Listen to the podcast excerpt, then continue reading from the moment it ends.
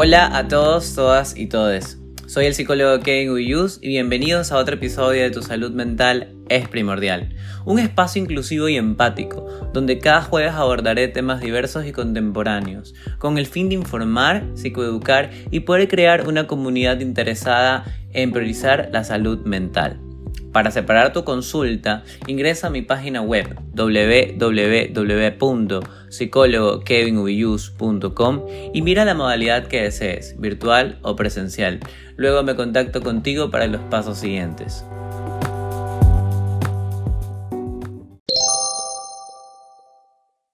Este mes es uno de mis favoritos porque es el mes de la inclusión es el mes donde uno puede hablar, uno puede sacar sus colores, uno puede expresar y la lucha es constante, no solo es un mes, es constante por la visibilidad. Pero empecemos desde el inicio. ¿Qué es la inclusión? Es un acto de incluir a alguien o a algo en una sociedad o actividad. Lo que sí me causa pregunta es, ¿por qué cuando una persona es fuera de la norma, se lo excluye primero y luego se lo trata de reinsertar para que forme parte de la sociedad. ¿Por qué no se puede aceptar la particularidad de amar, de ser, de sentirse, de identificarse, de expresarse? Es tan difícil comprender por qué somos particulares o que somos particulares. Pues bueno, es algo que sí me causa pregunta porque somos humanos y sentimos.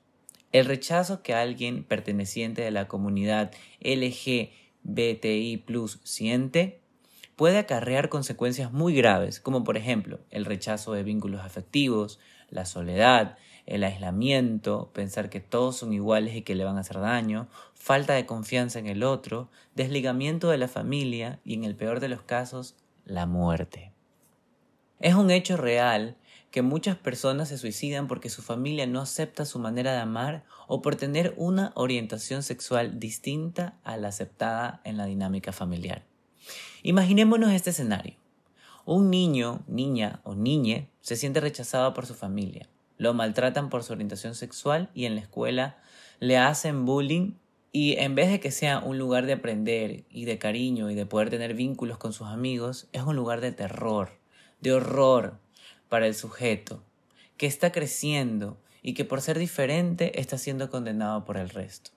Quizás tú digas, ay, pero, o sea, hay que ser fuerte y el suicidio no es una opción. Es verdad, puede que para ti lo sea, pero para esa persona que no tiene recursos simbólicos, que no se puede sostener en su familia, que no entiende amigos, que se aísla, quizás haga de pensar que mejor estar muerto para estar sufriendo aquí.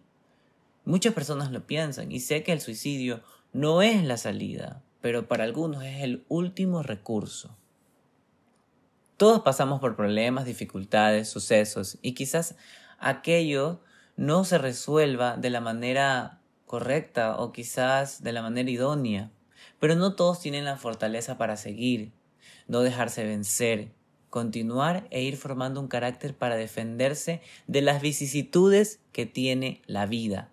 Eso se gana con tiempo, con amor, con cariño, respeto y demás pilares que se sienten y se siembran en el hogar.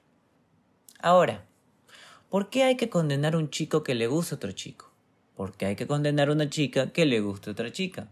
¿Por qué hay que condenar a un hombre que se siente mujer?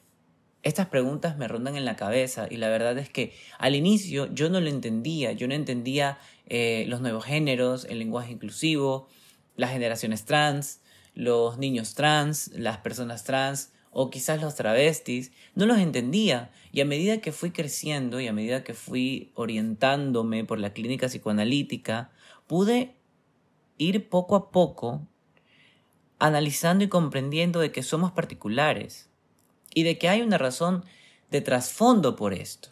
O sea, creo que las personas gays eh, saben que son gays, la mayoría, o sea, no todos, que son gays desde pequeños, les atraen los niños, en el caso de los hombres, o les atraen las niñas, en el caso de las mujeres, y vas creciendo en una sociedad heteronormada donde está condenado a ser diferente. Por eso ocultas al inicio y luego cuando ya no puedes más, sales del closet. Lo cual tampoco está bien, o sea, sí, es verdad, hay que tener eh, conocimiento general de las cosas para poder tomar una decisión. Pero por el hecho de querer tomar un camino distinto, no tiene que ser una condena. Por consiguiente, ¿por qué se tienen que pelear por los derechos humanos para las personas que somos de la comunidad LGBTI? Si todos como ciudadanos podemos gozar de nuestros derechos y que la ley nos respalda. ¿Por qué existe discriminación en ciertos establecimientos laborales por una inclinación sexual distinta a la normalizada? ¿Por qué hay que ser como un mismo molde en donde lo particular queda por fuera del sujeto? Como verán, tengo muchas preguntas y pocas respuestas. No se puede tener respuesta a todo, pero cuesta mucho ser empáticos, cuesta mucho respetar eh, el lugar del otro, las decisiones del otro.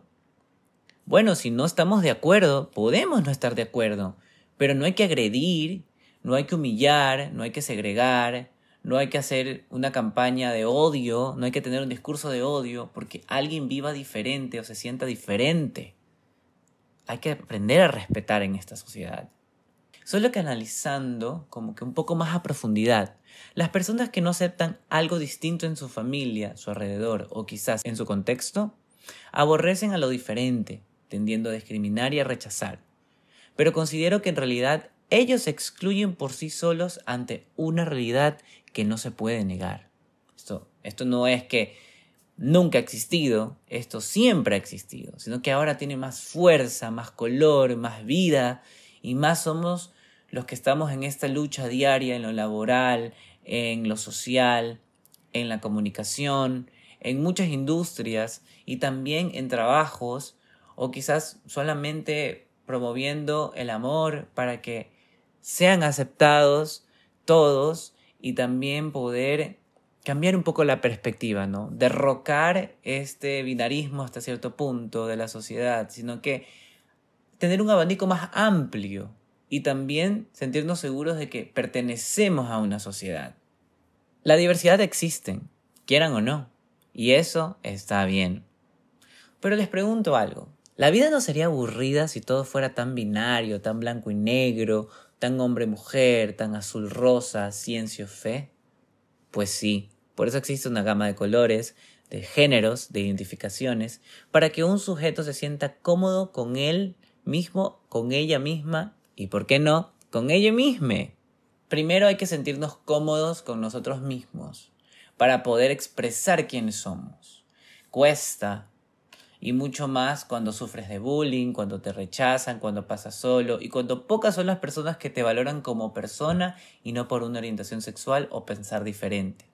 También vale recalcar que la inclusión no es solo para las personas diversas, sino también personas con discapacidades, que nacen con alguna discapacidad de la vista, de algún sentido, o no caminan regular, o tienen enanismo. Muchas son las discapacidades.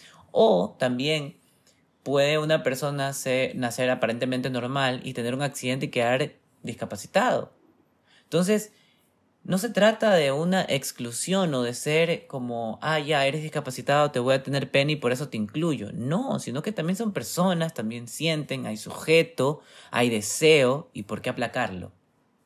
Hay muchos diques sociales que satanizan las otras orientaciones sexuales, los géneros actuales como la religión.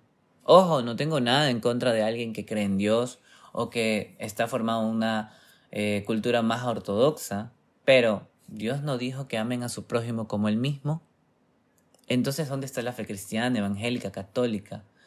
Que por denegar o por rechazar rotundamente niegan ese amor o ese lugar al prójimo. Me parece algo irónico. Entonces, muchas veces estos padres religiosos condenan a sus hijos, llevándolos al borde del abismo, y si ese niño, adolescente o adulto no tiene los recursos simbólicos necesarios para sostenerse y amarse a sí mismo, va a terminar en un pasaje al acto. Y cuando ya no esté, ahí se vendrá el arrepentimiento, Vendrán el ¿por qué lo hizo? Si yo lo amaba, sí, pero se lo demostrabas. ¿Por qué lo hizo? Si aquí tenía un lugar, sí, pero era, era constantemente rechazado. ¿Por qué lo hizo? ¿Por qué me hace este daño? Pero no pienso en el daño que yo le pude haber hecho. Habría que reflexionar un poco más sobre las acciones, sobre todo cuando tienes familiares, amigos o conocidos que sean distintos. El rechazo ha existido desde el inicio de los tiempos, pero cuando se lleva al extremo tiene consecuencias terribles. No valdría la pena excluir, sino incluir. Por lo tanto, el movimiento diverso está tomando más fuerza y visibilidad, porque ya no hay que callar y pertenecer en las sombras cuando se tiene un arco iris con muchos colores y vida.